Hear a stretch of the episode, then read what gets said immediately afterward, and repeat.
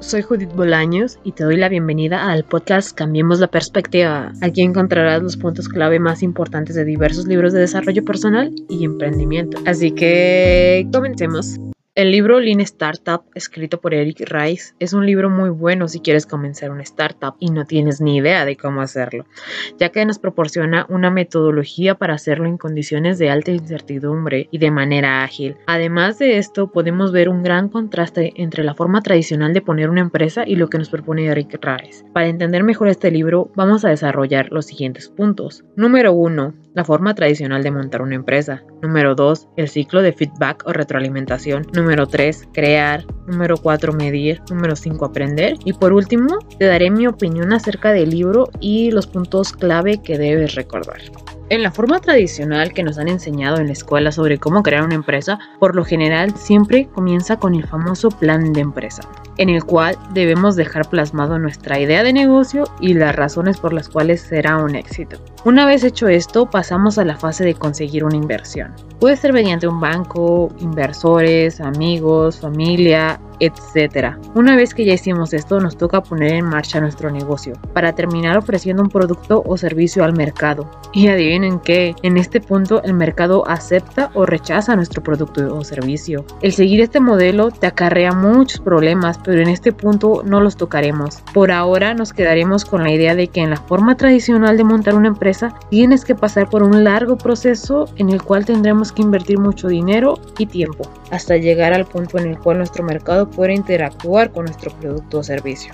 Por el contrario, Eric Rice nos propone comenzar una startup mediante lo que él llama el ciclo de feedback o retroalimentación. De manera general, de lo que trata esto es de crear lo más pronto posible un producto mínimo viable que nos permita validar ciertas hipótesis sobre nuestro mercado y clientes potenciales, para a partir de ahí ir pivotando o mejorando nuestro producto o servicio.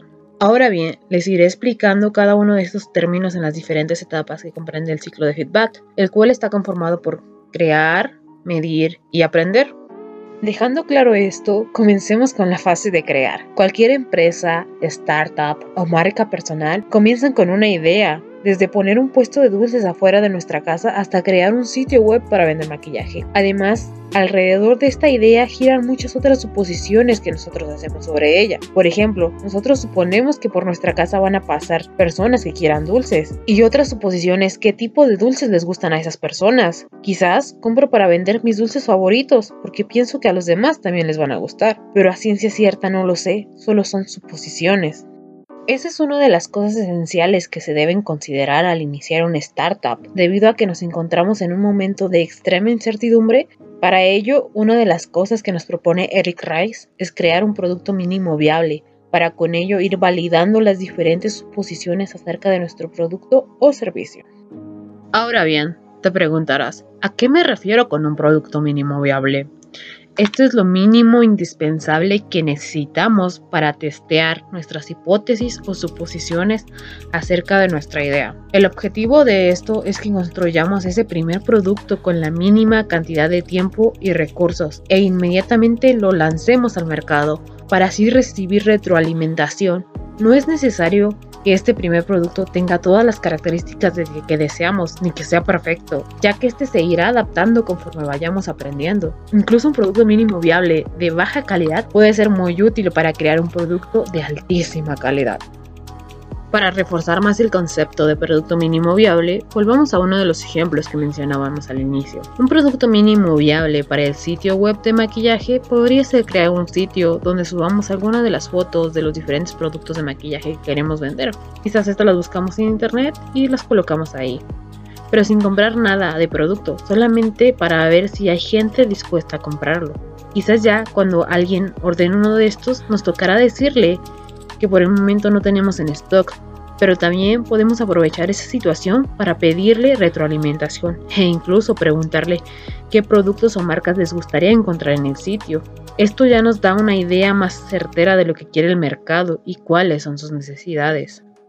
Otro ejemplo de producto mínimo viable es el que utilizó Dropbox, el cual mediante un video donde explicaba el funcionamiento de su producto validó sus hipótesis del mercado. Cabe mencionar que su producto aún no estaba completamente terminado.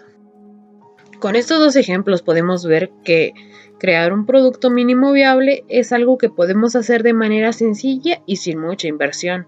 La otra cuestión a considerar es qué hipótesis deberíamos validar. Para esto, Eric Rice nos propone que es fundamental validar hipótesis acerca del valor y del crecimiento. Es decir, debemos crear las hipótesis suficientes que nos ayuden a validar si nuestro producto o servicio realmente le va a aportar un valor a nuestros clientes. Además de esto, necesitamos validar el crecimiento futuro de nuestra startup. Para terminar esta fase, repasaremos lo que llevamos hasta ahora. Cuando queremos comenzar una startup, siempre iniciaremos con una idea y ciertas suposiciones acerca de ella y de nuestros potenciales clientes, pero no sabemos si estas son ciertas. Por eso es necesario recibir retroalimentación de nuestro mercado lo más pronto posible. Para ello se crea el producto mínimo viable. Ahora bien, comencemos con la fase de medir. Hasta este punto ya tenemos nuestro producto mínimo viable creado. Entonces la siguiente pregunta es, ¿cómo medimos si está funcionando? ¿Qué es lo que deberíamos medir? Cuando se trata de una empresa ya constituida es más fácil medir su crecimiento, ya que tenemos ciertos estados financieros que nos permiten hacer una comparativa. Pero cuando se trata de una startup que va iniciando es más complicado, porque estamos rodeados de incertidumbre. Recuerdo que uno de mis profesores cuando estaba en bachillerato en administración de empresas, me decía que ibas a saber si una empresa era exitosa hasta más o menos pasado un año y medio, lo cual a mí se me hacía mucho tiempo invertido. Pero en este libro, Eric Rice nos propone la contabilidad de la innovación. Y de manera personal, esta me encantó. En la contabilidad de la innovación no consideramos como lo más importante las ventas o ingresos que hayamos tenido, si bien son importantes, no es lo fundamental, ya que lo que tratamos de averiguar es si nuestra hipótesis es correcta, por lo cual utilizaremos medidas de acuerdo a la hipótesis que queremos comprobar. Por ejemplo, si nuestra hipótesis es validar que la gente compra maquillaje de manera online, podemos analizar cosas como la tasa de conversión, es decir, cuántas de las personas que entraron al sitio terminaron adquiriendo el producto, su edad, cuáles fueron los productos más vistos, cuánto tiempo duraron y en qué parte salieron del sitio. Todos estos indicadores nos ayudarán en la siguiente fase que es la de aprendizaje. Recapitulando, en este punto tenemos nuestro producto mínimo viable, el cual se encuentra interactuando con el mercado y nos está dando cierta información. Ahora lo que debemos hacer es aprender. Por ejemplo, quizás con nuestros indicadores estamos viendo que los productos de maquillaje más visitados son los de la marca Visu, o que la mayoría de los visitantes sale del sitio cuando va en el paso número 4 del proceso de compra. Uno de los conceptos que nos propone este libro es que con base a lo aprendido decidamos si perseverar o pivotar con nuestra idea. Seguramente ahora te preguntarás, ¿qué es pivotar? ¿Cómo se hace esto? Bueno, básicamente pivotar es que con toda la información nueva que tenemos actualmente, nos movamos o modifiquemos un poco de lo que hacemos.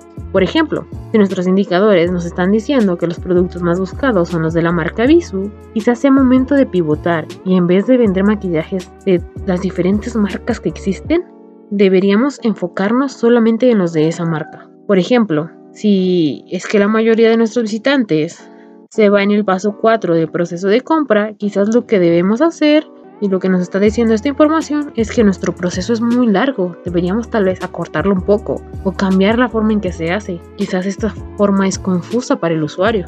Recuerda siempre aprender de tu cliente y adaptarte a él. Ahora bien, para terminar esto, les daré mi opinión. Personalmente, este libro me súper encantó porque nos enseña cómo en un principio no es tan necesario aventarte todo el plan de empresa para comenzar a ofrecer tu producto o servicio. Para mí fue un descubrimiento muy grande porque recientemente en la universidad estuve desarrollando un negocio electrónico, pero primeramente me pusieron a hacer todo el plan de empresa. Para mí hacer esto fue algo muy tedioso porque todo eran suposiciones de suposiciones, de datos que no eran actuales. Recuerdo que para una parte del plan de empresa mi maestra nos pidió que analizáramos los datos del INEGI, los cuales se actualizan cada 10 años. Para mí esa información era irrelevante y obsoleta. Siendo sincera, yo lo sentí como una completa pérdida de tiempo, aunque ahora entiendo que cada persona te transmite conocimientos de acuerdo a su experiencia y conocimiento. Por el contrario, hace como unos 6 años aproximadamente, tuve un maestro que me daba administración de empresas en el bachillerato. Mis compañeros y yo estábamos creando una empresa de muebles ecológicos, se llamaba Diecor. Básicamente utilizábamos las llantas usadas de los automóviles como materia prima para hacer sillones, mesas y otros pequeños muebles. Si bien como parte del plan de estudios de la escuela era necesario que hiciéramos ese famoso plan de empresa. Pero algo que me súper encantó y que nunca olvidaré es que este maestro no solo se enfocó en eso, literal, nos hizo crear prototipos y testear con el mercado. Siendo sincera, fue en este momento de mi vida cuando comenzó mi amor por las empresas y el emprendimiento. Así que aprovecharé para decir gracias Enrique Benítez. Para terminar este episodio me gustaría que te quedaras con los siguientes puntos clave, así que vamos a ellos. Número 1. Si quieres comenzar una startup, no es necesario que comiences con el plan de empresa. Es más importante validar tu idea y suposiciones sobre ella. Número 2. Recuerda siempre aprender de tu cliente y adaptarte a él. Número 3. Siempre mantente en búsqueda de constante retroalimentación. Esta te hará crecer. Número 4. Tu producto mínimo viable no tiene que ser perfecto. Número 5. Y última. El aprendizaje es la unidad esencial para medir el progreso de una startup y para hacerlo deberás definir hipótesis claras.